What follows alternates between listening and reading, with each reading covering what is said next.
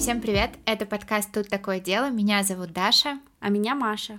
И мне не терпится рассказать вам сегодняшнюю историю, потому что в ней смешалось все. Самое крупное ограбление музея и кража 13 предметов искусства, загадки на каждом шагу, мафия, а еще столько колоритных и интересных персонажей, что про каждого можно отдельный выпуск сделать, так что сегодня будет очень интересно. Но перед тем, как начать, мы, как всегда, напоминаем вам, что наш подкаст выпускается исключительно в развлекательных целях и предназначен только для лиц старше 18 лет. Мы также не рекомендуем слушать наш подкаст людям с повышенной чувствительностью, так как мы с Машей обсуждаем все детали преступлений, ничего не скрывая. А еще мы за взаимное уважение, активное согласие, не насилие и соблюдение законодательства.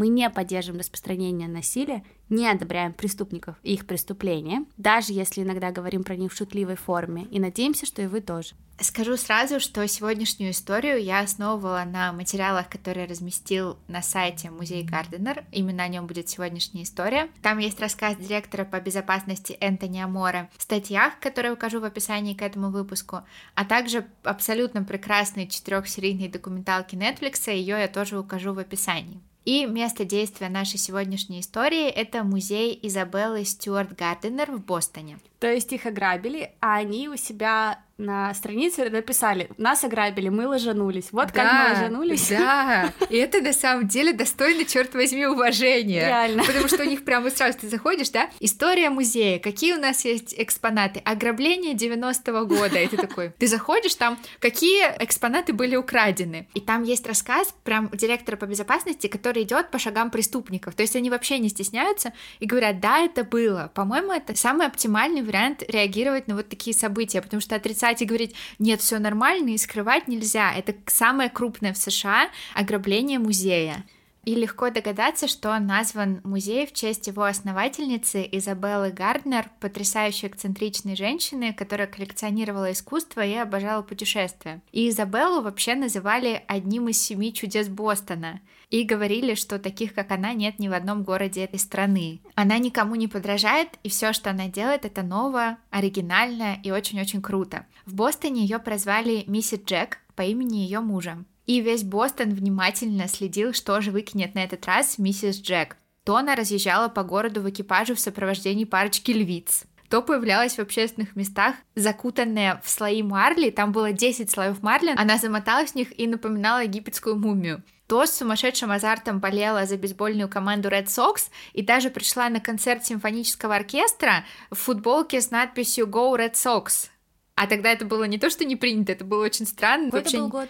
Это конец 19 века. У Изабеллы был богатый отец, и она не менее удачно вышла замуж, и у нее было богатство отца, богатство мужа. А еще она один раз появилась в свете с огромной прической, в которую были вплетены два бриллианта, один в 12, другой в 27 карат.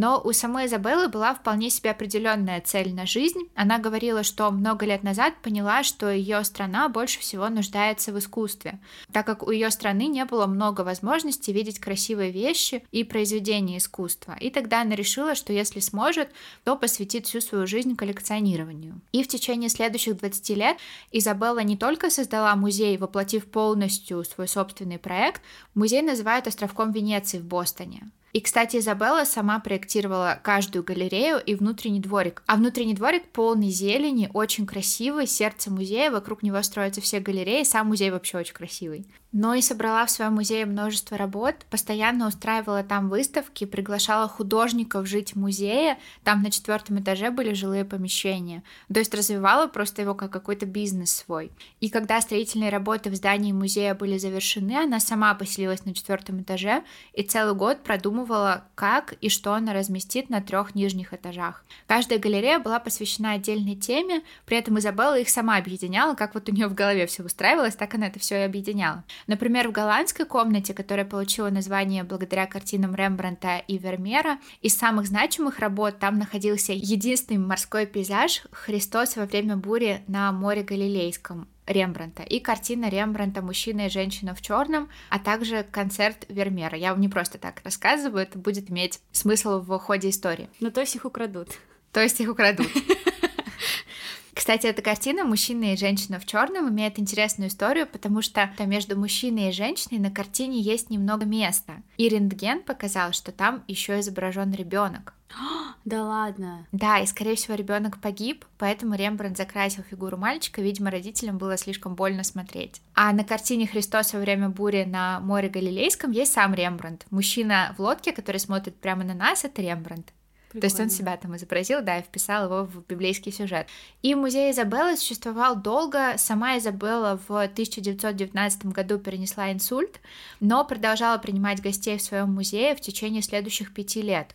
Перед смертью в 24 году, Изабелле было уже 83 года, она решила передать свою коллекцию Бостону, и это было для нее непростым решением. Изабелла хотела сохранить свою коллекцию нетронутой, как свое наследие, поэтому она составила завещание, в котором указала, что если будущие владельцы музея посмеют хоть что-то поменять в экспозиции, то все работы тут же должны быть проданы на аукционе в Париже, а полученные деньги уйдут в Гарвардский университет. И коллекция оставалась неизменной Вселенной до 18 марта 1990 года, когда случилось то, что никто не ожидал и даже не предполагал, что такое вообще может произойти. И здесь, кстати, фишка с тем, что когда что-то существенное происходит в истории, мы всегда с Машей называем дату.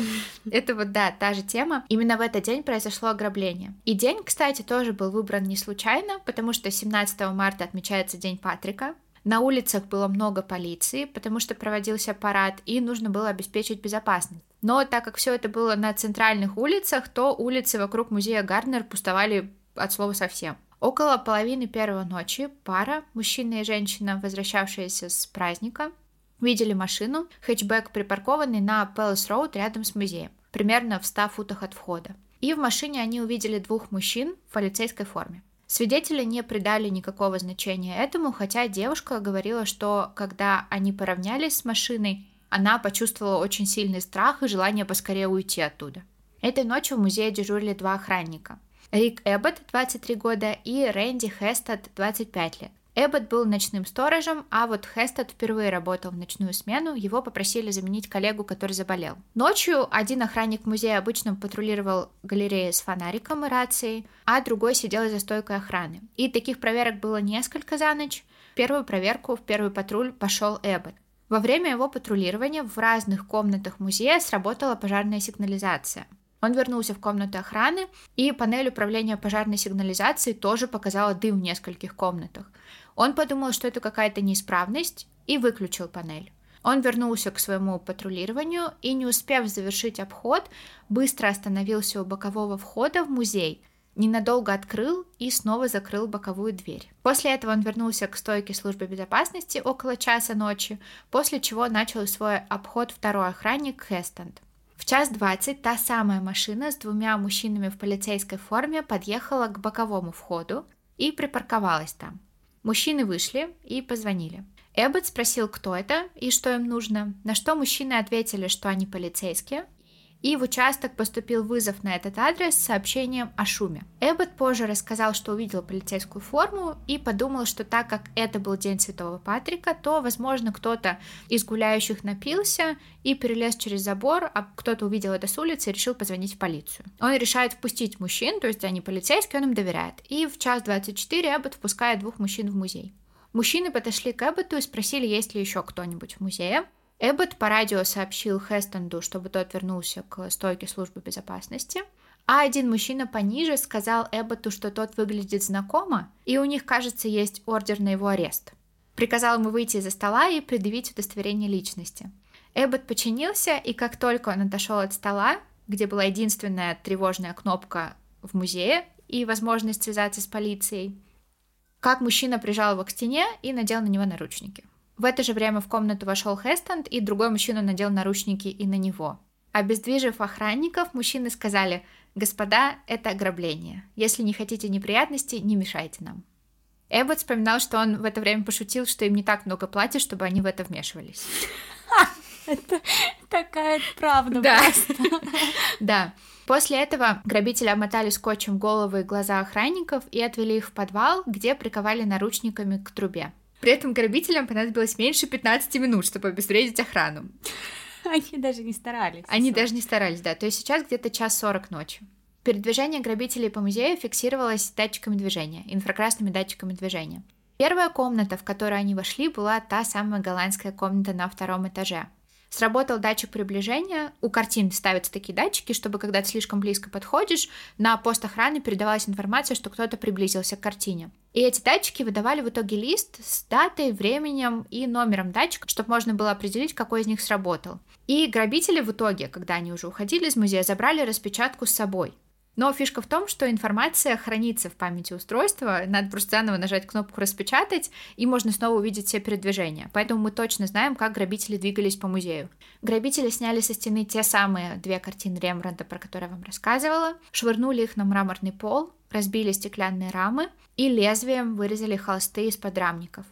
Они также сняли со стены большой автопортрет Рембрандта, но оставили его прислоненным к шкафу. Скорее всего, они посчитали его слишком большим для транспортировки по непонятным причинам. То есть остальные они вырезали, а этот почему-то решили оставить. И обращу внимание, они вырезали картины. Это сложно, это занимает время, и не очень понятно, зачем это делать, когда, если ты разбил раму, ты можешь достать просто полотно. Вместо вот этого большого автопортрета Рембранта они забрали небольшую гравюру Рембранта с его автопортретом размером с почтовую марку, очень маленькую. Эту картину они забрали прямо с рамой правой части комнаты они сняли с рам концерт Вермера и пейзаж с обелиском Говарда Флинка. Последним предметом, вынесенным из комнаты, была китайская ваза Гу.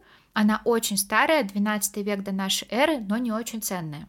Примерно в час 51 ночи один из грабителей заходит в соседнюю галерею с красными стенами. Там очень много ценных картин и других ценных экспонатов.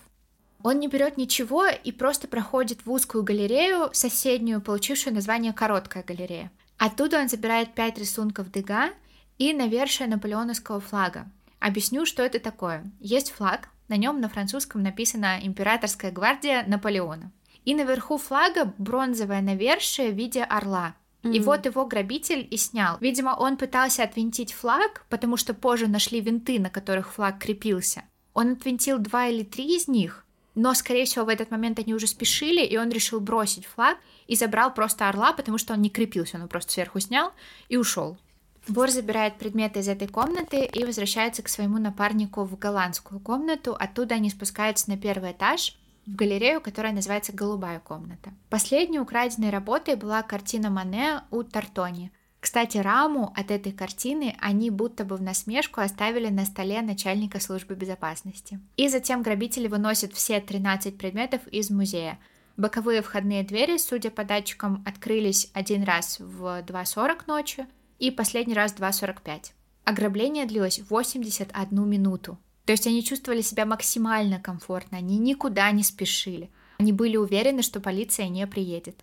И вот здесь Машин вопрос про стоимость этого всего. Украденные экспонаты поначалу в 1990 году оценивались ФБР в 20 миллионов долларов. А к 2000 году ФБР увеличил эту оценку до 500 миллионов долларов. В конце 2000-х некоторые эксперты вообще называли сумму 600 миллионов долларов за все украденные предметы. 600 миллионов долларов. Самыми ценными были, конечно, работы из голландской комнаты. Концерт Вермера, одна из всего лишь 34 его работ, оценивается на момент 2015 года в 250 миллионов долларов. Блин, вот это очень интересно, потому что, не знаю, кто читал «Щегол» или не читал, нам с Дашей очень нравится эта книга, и там же тоже была тема с ограблением картины, и там описывалось то, что, ну, и это наверняка логично, что потом сделать с этой картиной. Если ее воруют, те, кто ее ворует, это не люди, которые воруют ее для себя. Они не воруют, чтобы наблюдать за ней. Они ее воруют, зная, что ее можно продать. Но при этом мир продажи этого всего, мир искусства, мир аукционов, он очень маленький. Маша, кстати, сейчас очень интересную тему поднимает, и на этом, на самом деле, строится весь вот этот вот кейс, то есть, что делать дальше с этой картиной, зачем она и как ее использовать. А вот здесь картины использовались немножко в другом смысле, то есть они не продавались. А, а знаешь, что с ними стало? Возможно, что с ними стало. То есть мы не знаем точно, картины так и не были найдены. Но настолько странное сочетание украденных экспонатов, ужасное, почти варварское отношение к картинам говорит о том, что воры явно не были экспертами. На третьем этаже музея находилась картина Тициана «Похищение Европы», одна из самых ценных картин во всем Бостоне. Ее не тронули. На утро в музей прибыла следующая смена, и охранники сразу поняли, что что-то неладно. Они не смогли установить связь ни с кем внутри, чтобы их впустили. Они вызвали начальника службы безопасности, который вошел в здание с ключами, никого не обнаружил на вахте, увидел раму от картины на своем столе и вызвал полицию. Полиция приехала, обыскала здание и обнаружила охранников в подвале. Это такая позорная тема, мне кажется. Да.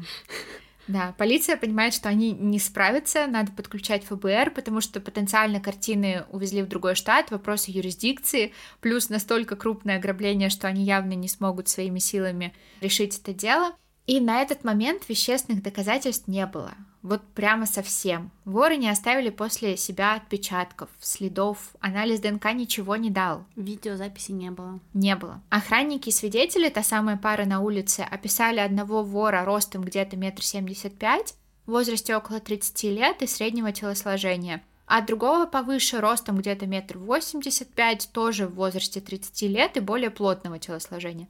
Это все, что было у полиции. Подозрение сразу же вызвал Рик Эббот. Он очень подозрительно вел себя в ночь ограбления, зачем-то открыл и закрыл дверь, что очень похоже на некий сигнал для воров. Как они узнали, что он открыл и закрыл дверь? По датчикам. Сам Рик говорил, что он так делал постоянно, но так как датчики фиксировали любое передвижение по музею, то если бы он делал это постоянно, то датчик бы зафиксировал это в предыдущей ночи.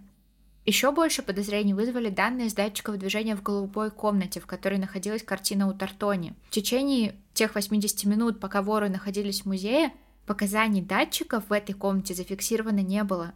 Единственный, кто был в комнате в ту ночь, судя по показаниям датчиков, Рик Эббот. А из этой комнаты что-то пропало? Из этой комнаты пропала картина у Тартони. Но, возможно, с другой стороны, датчики могли не зафиксировать данные в какой-то момент. А бывало такое раньше? Такое случалось. Mm. Там просто в музее были проблемы с финансированием, и директор музея, которая буквально там 6 месяцев работала на этой должности, поняла, что ей лучше потратить деньги на кондиционирование, потому что было очень важно сохранить картины, и не стала обновлять систему безопасности музея. Плюс у Рика были проблемы с наркотиками. Он часто выходил на смену, накурившись там травкой. Сам Рик объясняет свое поведение именно этим и настаивает на своей невиновности. Но сразу скажу, все следователи и эксперты ФБР считают, что если Рик в чем-то и виноват в этом деле, так это в том, что он, возможно, сказал что-то лишнее не тому человеку. Рику никогда не предъявлялись обвинения. Он уволился из музея и устроился работать ассистентом учителя в государственной школе в штате Вермонт. Он написал книгу, пока он написал только первую главу книги, которую он назвал «Насмешка Пандоры Свидетельство очевидца ограбления музея Изабеллы Стюарт Гарденер и расследование. Не очень название. И почему только первую главу? Это уже сколько, ну, 22 года прошло? Пока силю только первую главу. И все уверены, что Рик не смог бы такое провернуть. Но был человек, который смог бы. И этот человек — Майлз Коннор, самый известный вор произведений искусства. Майлз просто какой-то абсолютно удивительный человек. У него была ручная пума — он играл на гитаре и был рок-н-ролльщиком. Ему mm-hmm. даже прочили классную карьеру в этой области. Так а почему он известный вор, произведение искусства? А еще он был убийцей и украл немыслимое количество предметов искусства. И все знали, что он украл, и кто-то такой, ничего не делали? Он снялся в той документалке Netflix, про которую я говорила. Да ладно? Да. И, кстати, там его, видимо, спросили, представьтесь, расскажите, кто вы. И он говорит, ну, зависит от того, кто спрашивает, но вообще я известен как похититель предметов искусства. И некоторые люди считают меня самым успешным вором в этой стране. Прям в документалке говорит. Он очень умен. И я, кстати, узнала, что есть организация, называется Менса, в которую входят только люди с самым высоким коэффициентом интеллекта. И вот Майлз в ней состоял. И Майлз — это, правда, какое-то воплощение всех киношных грабителей. Мне почему-то сразу же вспомнилась вторая часть «Друзей Оушена», где там вот этот вот лис. А мне вспомнился «Операция Диас и Тони». А, может быть, да, да-да-да, очень похоже.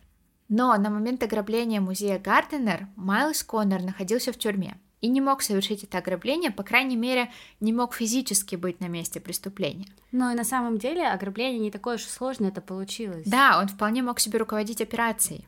Тем более, что у Майлза были связи. Связи с бостонской мафией. И сейчас я немного поясню, зачем мафия предметы искусства и почему, начиная с 1980-х, участились кражи предметов искусства именно со стороны мафии. Эти предметы не продать так просто, как Маша уже говорила, на легальном рынке. Но они максимально хороши в качестве предметов залога. А в то время процветала торговля кокаином. И предметы искусства использовались как страховка в таких крупных сделках по продаже наркотиков. В смысле, они использовали предметы искусства? Как залог. Ну, то есть я тебе поставлю партию наркотиков, а ты мне заплатишь. Но я не уверен, что ты мне заплатишь, нам нужно что-то в качестве залога. И вот ты отдаешь картины, когда ты платишь, картины тебе возвращают. Но не только в качестве залога могли использоваться такие предметы. Они еще и были способом выйти из тюрьмы или вытащить кого-то из тюрьмы. И за примером далеко ходить не нужно. Майлз Коннор, о котором мы уже немного поговорили, после кражи картины Рембранта в Музее изобразительных искусств Бостона использовал ее для обмена, чтобы не получить очередной срок. Да ладно. А с кем он ее обменял? ФБР. Ну, то есть он сказал, у меня есть эта картина, ему светил срок за какое-то другое похищение. И он сказал, вот эту картину я готов обменять, если вы мне назначите срок по этому делу. Они Прекрасно. согласились. Ну, еще бы они не согласились. Так что для мафии украденные картины были ценны вот именно как раз по ряду вот этих причин. Но вернемся все-таки к бостонской мафии. У бостонской мафии своя огромная история, а в Бостоне зоны влияния мафии разделены на кварталы. На юге и в Чарльстоне ирландцы, ирландская группировка, а на севере Ля Коза Ностра. Та самая, про которую Маша делала два потрясающих выпуска. Кто еще не слушал, крайне советую. Но в нашем деле все события происходят после того, как от основной мафиозной семьи отсоединилась мятежная группировка во главе с Винни Феррара, которую прозвали Винни Животное. Да, я говорю, здесь очень много колоритных персонажей. Ну да. И Винни в 90-х годах посадили в тюрьму по обвинению в убийстве. И один из первых Винни в тюрьме навестил его водитель, Бобби Донати. По случайному совпадению близкий друг Майлза Коннора, нашего известного похитителя предметов искусства. Ну, то есть, мало того, что они там все предметы искусства похищали, они еще и дружили. Дружили, еще и дружили, да. Так что пока все кажется более-менее понятно. Бобби Донати хотел ограбить музей, чтобы спасти из тюрьмы своего друга. Но тут Бобби Донати находит мертвым в багажнике его машины в 1991 году в разгар войны между кланами. Он был обезглавлен и довольно сильно изуродован. То есть предполагает, что Бобби украл, где-то их спрятал для того, чтобы в дальнейшем помочь своему другу. Но не успел, да, потому теперь... что его убили. А Майлз говорит, что он типа не знает, где эти картины. Да, Майлз говорит, я ничего про это не знаю. Прям вот в той документалке он так говорит, я не знаю ничего, ничего не знаю. Ну, то есть, ну, я тоже так могу сказать. Ну, то есть, получается, что, возможно, Майлз просто придерживает эти картины на всякий случай. Возможно. Либо картину у кого-то еще. Это только одна версия. Их здесь несколько. А представляешь, какое чувство? Вот представим, что мы Майлзы. Какое вот у него чувство, что у него где-то лежит 600 миллионов долларов, и это даже не деньгами 600 миллионов долларов, а серьезными и очень важными историческими предметами искусства, которые всем нужны. Да, и я не удивлюсь, если так и есть. И наверняка Майлз, зная, насколько они важны, зная, насколько они дорогие, как всем потребуется, готов таким образом блефовать и придерживать их столько, сколько нужно. Да, и при этом он очень хорошо их хранит. Да. То есть я сейчас представляю, что это не вот это вот, знаешь, когда украли картину, и все боятся, что с ней плохо, а у Майлза такие, короче, подвалы с У идеальным... него есть фургон, и он прям рассказывает, у меня есть фургон, где я храню все свои предметы. Он говорит, у меня там ножи какие-то очень-очень старые. Говорит, моей коллекции позавидовал бы Бостонский музей. ФБР снова обращается с вопросами к Майлзу Коннору, потому что он единственное связующее звено, плюс Майлз с ними сотрудничает. И Майлз так буднично рассказывает, что да, скорее всего, но только скорее всего, ничего не знает точно, Донати участвовал в ограблении. А Донати был худым и подходил под описание? Внешность Донати не соответствовала описаниям свидетелей, Майлз предположил, что они, скорее всего, наняли гангстера более низкого уровня, чтобы совершить ограбление. Ну, скорее всего, да. Майлз сказал следователям, что может помочь вернуть картины в обмен на объявленную награду. Музей объявил награду сначала 5 миллионов, а потом подняли до 10 миллионов долларов. И его свободу. И предложил им поговорить с мелким жуликом и торговцем Уильямом Янгвортом. Янгворд был хранителем имущества Майлза, таким завхозом. А, то есть Майлз говорит, не я буду с вами говорить, а просто идите поговорить с моим завхозом. Нет, объясню. Янгворд хранил все награбленное из музеев, но в какой-то момент он начал продавать имущество Майлза без его ведома. Майлз обиделся и натравил ФБР на Янгворта. ФБР обыскала дом Янгворта и его антикварный магазин. Но Янгворд быстро понял, в какую заварушку он попал, ему грозил срок за другое преступление, и ему нужно было сотрудничать.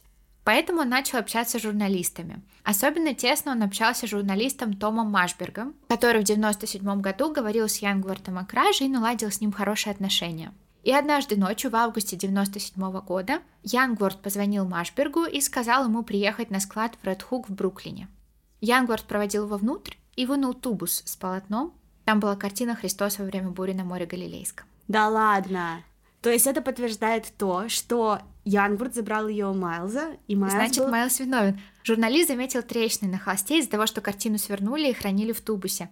Края были обрезаны, как будто полотно кто-то вырезал из рамы, точь-точь, как у нас в истории. И плюс на руле была подпись Рембранта. Он написал статью в Бостон Herald, опустив детали, кто его информатор, где находится картина, чтобы его защитить, чтобы защитить Янгварта, потому что он ему это обещал. А Янгвард это сделал, получается, для того, чтобы ФБР стало Отстал понятно. от него, Мгм. да. Он сообщил, что его информатор сказал, что ограбление совершили пятеро мужчин, один из них Донати, которого Янгвард опознал, и который, по его словам, был одним из грабителей, то есть прямо участвовал в ограблении. Несколько месяцев спустя ФБР обнаружило местонахождение того самого склада и провело на нем обыск, но там ничего не было. Янгвард отдал кусочки краски на экспертизу, потому что он мог получить иммунитет только в обмен на что-то серьезное, и чтобы ФБР могло удостовериться, что это не подделка. Кусочки отдали на экспертизу, и ФБР сообщило, что краска действительно эпохи Рембранта, но не соответствует той краске, которая использовалась для бури в Галилейском море. Она даже не того цвета. Это не та краска. То есть это не та картина. Это не та картина. Янгвард отказался предоставлять еще какую-то информацию и сотрудничать, пока ему не дадут полный иммунитет. Но его информация была сомнительной неполной, и ФБР сказала, что оно не будет ему давать никакой иммунитет. То есть опять все, ноль, зеро, ничего не происходит. И по этой ветке расследования вплоть до 2014 года ничего не происходило. А в 2014 году репортер Стивен Куркджан написал Винни Феррара, тому самому, который в тюрьме сидел, Знает ли он что-то об ограблении музея Гарденера? Почему этого не сделал никто раньше, не спрашивайте у меня, я не знаю. И после этого репортеру позвонил один из друзей Винни и рассказал, что Донати пришел к Винни в тюрьме примерно за три месяца до кражи, после того, как Винни был обвинен в убийстве, и сказал, я вытащу тебя из тюрьмы, не переживай, друг, я спасу тебя. Через три месяца Винни узнал об ограблении, и Донати снова его навестил, и, по словам Винни, подтвердил свою причастность к ограблению. Он якобы рассказал, что закопал экспонаты и начнет переговоры об освобождении Винни, как только утихнет расследование. Но Донати убит, переговоры так и не состоялись. Можем ли мы верить словам Винни, который готов на все, чтобы выйти из тюрьмы, и поэтому может сказать все, что угодно, неизвестно. Но даже если бы он говорил все что угодно, он не может предоставить полотна. Да, он поэтому- не знает, где они. И это одна из версий произошедшего, но она не единственная. Когда Бобби Донати пропал, мы уже знаем, что его убили, но какое-то время он просто считался пропавшим. Его сын тут же звонит одному человеку, Роберту Гуаренте. И вот здесь ниточки тянутся к одной банде, банде Мерлина. Банда была верна боссу бостонской мафии Фрэнку Салему, и местом притяжения для всех членов банды была автомастерская на Дорчестер-авеню, которой руководил Кармело Мерлина. Бобби Гуаренте занимал важное место в банде. Он организовывал грабежи, разбои, наркотики. В банде его прозвали дядюшка Бак, у него всегда были с собой печенюшки, он в любой удобной ситуации подкармливал всех печенюшками. Он не был исполнителем, он был мозгом всех операций, очень умный, очень продуманный, большой стратег. И ФБР уже начинает подбираться к нему, он думает, что картина у него, но тут он умирает. Умирает от естественных причин, у него был рак. А вот его вдова Эллен сообщила ФБР, что ее муж действительно владел несколькими картинами. Она постоянно просила его избавиться от картин, ей было очень страшно. И она рассказала, что когда ее муж заболел раком в начале 2000-х, он решил отдать картины на хранение доверенному лицу. А этим доверенным лицом стал Боб Джентайл, гангстер из Коннектикута. Я надеюсь, вы еще не запутались во всех этих именах. Я стараюсь максимально последовательно вам их давать. Да нет, ну в целом понятно. Джентайл отрицал любую свою причастность к этому делу. Но когда в 2012 году ему предъявили обвинение в хранении наркотиков, он согласился поговорить об ограблении музея Гарденер. У нас получается целая схема, которая работает во всех случаях. Ты член мафии. В любом случае найдется какое-то дело, по которому ты можешь быть обвиняемым. У тебя буквально работа связана с тем, чтобы делать всякие нелегальные, незаконные вещи. Тебе угрожают сроком, и тут ты понимаешь, что у тебя есть один рычаг давления – информация о месте похищенных экспонатов, о том, кто это сделал. Возможно, ты вообще не имеешь отношения к делу. Возможно, ты просто сидел в той автомастерской и услышал, как другие обсуждают кражу. Потом увидел газеты, сложил 2 плюс 2 и все понял. А возможно, картины у тебя. И тогда ты можешь выдать только часть информации, которая вытащит тебя из тюрьмы, а потом подождать, пока все уляжется, и наслаждаться всем до конца. Они просто пользуются тем, насколько эти картины важны для нас, для мира, для Да, остального. А для да. них это просто рычаг. Давление, да. Так же, как для ФБР, возможность навесить срок — это давление, чтобы они заговорили, для них обратный рычаг. И Боб Джентайл проходит проверку на детекторе лжи, который показывает, что Боб лжет, когда говорит, что не знает о краже экспонатов.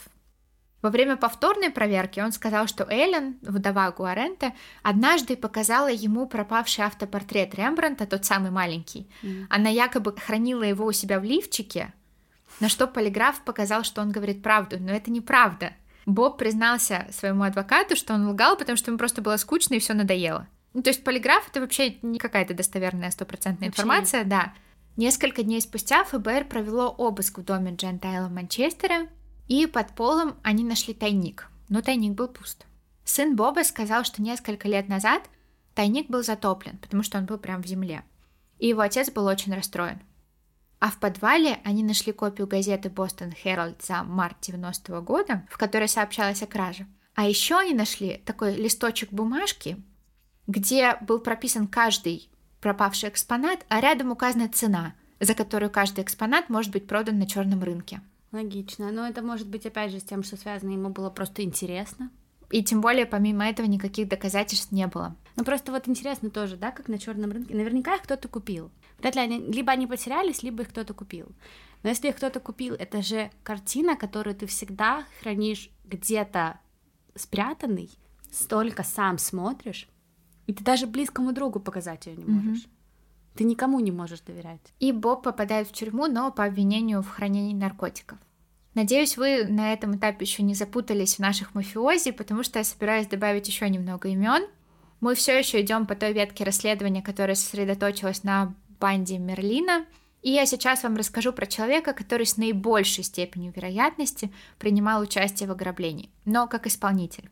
Джордж Райсфелдер, портной в китайском квартале Бостона, был тесно связан с бандой Мерлина, дружил с самим Мерлина. И в документалке сестра его жены, здесь страшное слово «свояченица», рассказывает, что как-то помогала ему повесить картину, и тогда, мол, посмеялась, какая страшная картина, где ты вообще ее взял. А когда ее позже допрашивали и показывали, какие экспонаты были украдены, то она узнала эту картину. Это был Мане у Тартони. То есть То он ее повесил у себя дома. Он же не для себя их украл. Какое-то время, скорее всего, хранил. А зачем ему вешать ее тогда? Ты знаешь, хочешь спрятать что-то, спрячь на видном месте. Ну да. Джордж похож на описание, данное очевидцами и охранниками. Вторым грабителем, по мнению очень-очень многих, был Ленни Димузио, еще один член банды Мерлина. Димузио владел автомобилем Dodge Daytona, таким же, в котором видели грабители в форме полицейских. Именно их двоих и объявила ФБР теми грабителями, которые похитили 13 экспонатов из музея Гарденер. В марте 2015 года, видимо, к 25-летию ограбления, ФБР заявило, что дело раскрыто. Но у кого картины? Где они? Здесь надо было использовать старую проверенную схему. Обвини и получи информацию. К тому моменту Джордж Райсфелдер умер от передозировки наркотиков, а Ленни Демузио застрелили в 91 году, практически сразу же после ограбления. Но известно, кто застрелил Ленни. Дэвид Тернер, еще один член банды Мерлина.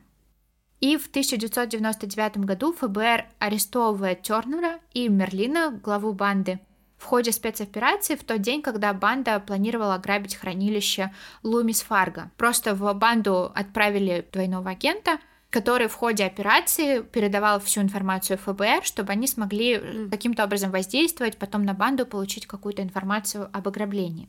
Скажу сразу, Мерлина умер в тюрьме в 2005 году. От всей банды остался только один человек, Дэвид Тернер. Когда ФБР вызвала его на допрос и пообещала полный иммунитет, если он скажет, где картины, Дэвид ответил, что он ничего об этом не знает, вот вообще ничегошеньки. В 2001 году его признали виновным в грабеже и разбое.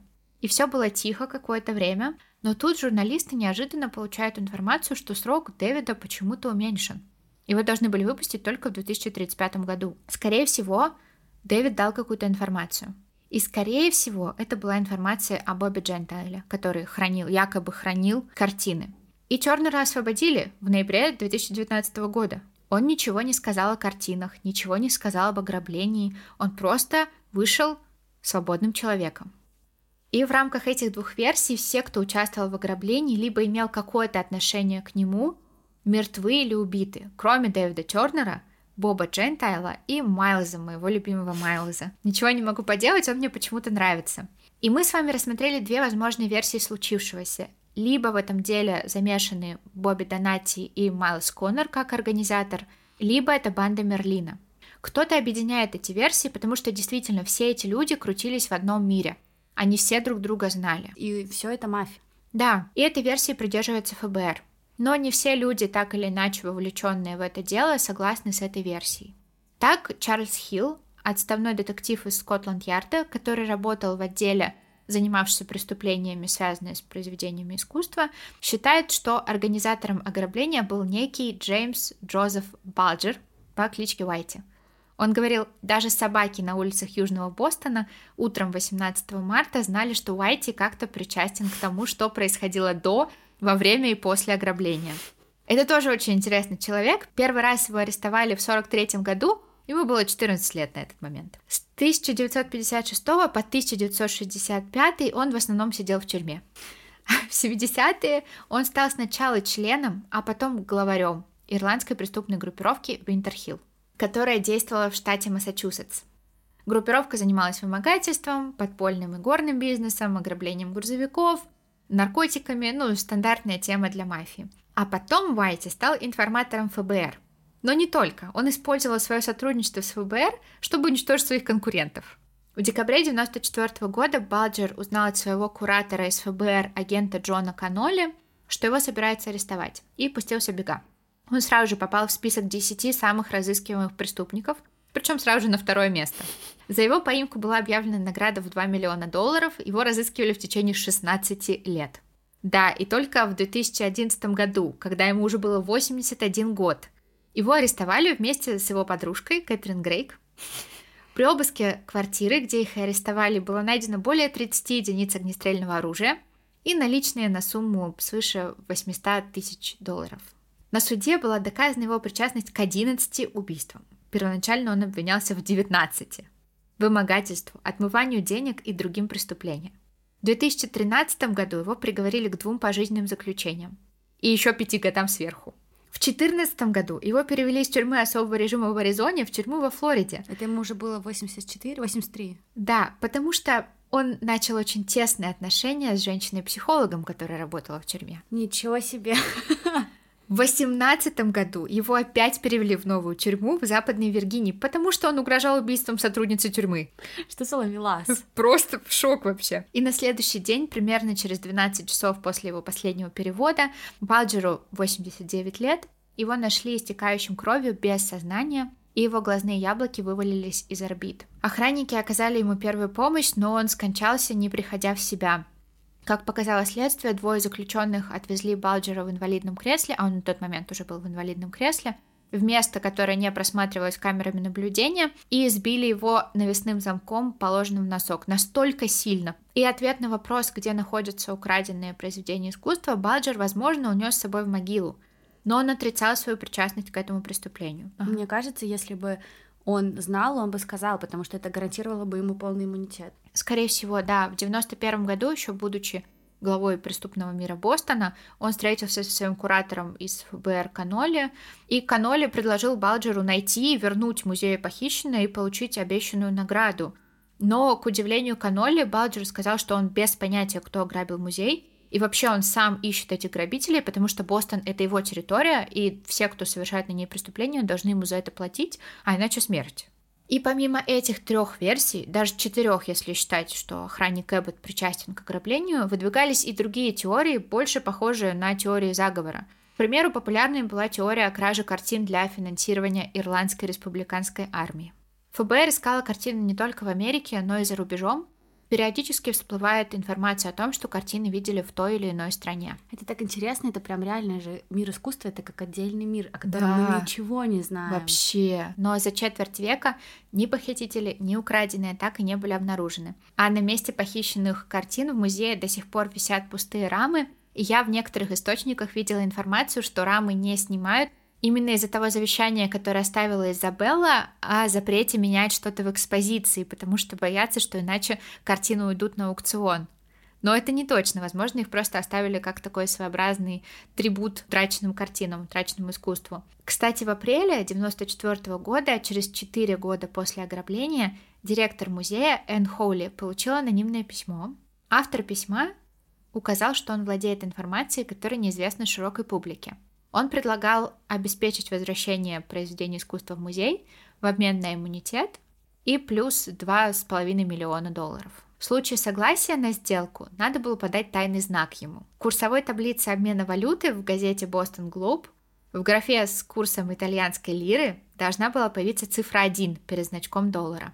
И автор письма предлагал поторопиться, потому что картины находятся в стране, где покупатель может считаться и законным обладателем, если не знал о том, что картины незаконно приобретены. Директор музея передала письмо ФБР.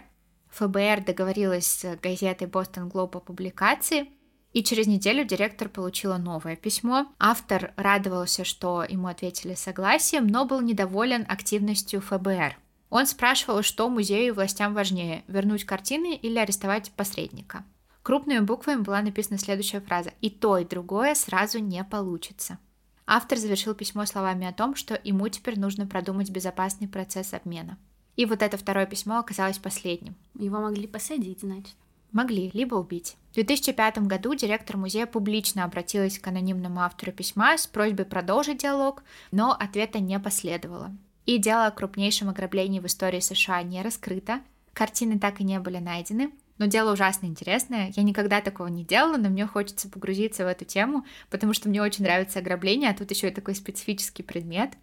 Мы будем только за, Даш, мы тебя не ограничиваем. Отлично. Я, мы, я и наши слушатели будут только за. Отлично, я очень рада, да. Надеюсь, что вам было интересно. И хочу еще раз напомнить, что у нас есть наши платные платформы, на которых каждый месяц у нас выходят эксклюзивные выпуски. Если вы хотите нас поддержать, вам не хватает контента, вам мало Даши и Маши, то на наших платных платформах вы можете найти больше нас, больше всего интересного. Ссылочки у нас в описании в Инстаграме. Переходите. Мы сегодня записывали в первый раз у Маши дома. Я хотела дать вам послушать, как урчит моя кошечка, но она уснула сначала бесила нас, не давала нам записывать, а сейчас уснула, и я не хочу ее беспокоить, поэтому выбесь урчание. Так что всем пока. Так что всем пока. И увидимся в следующем выпуске.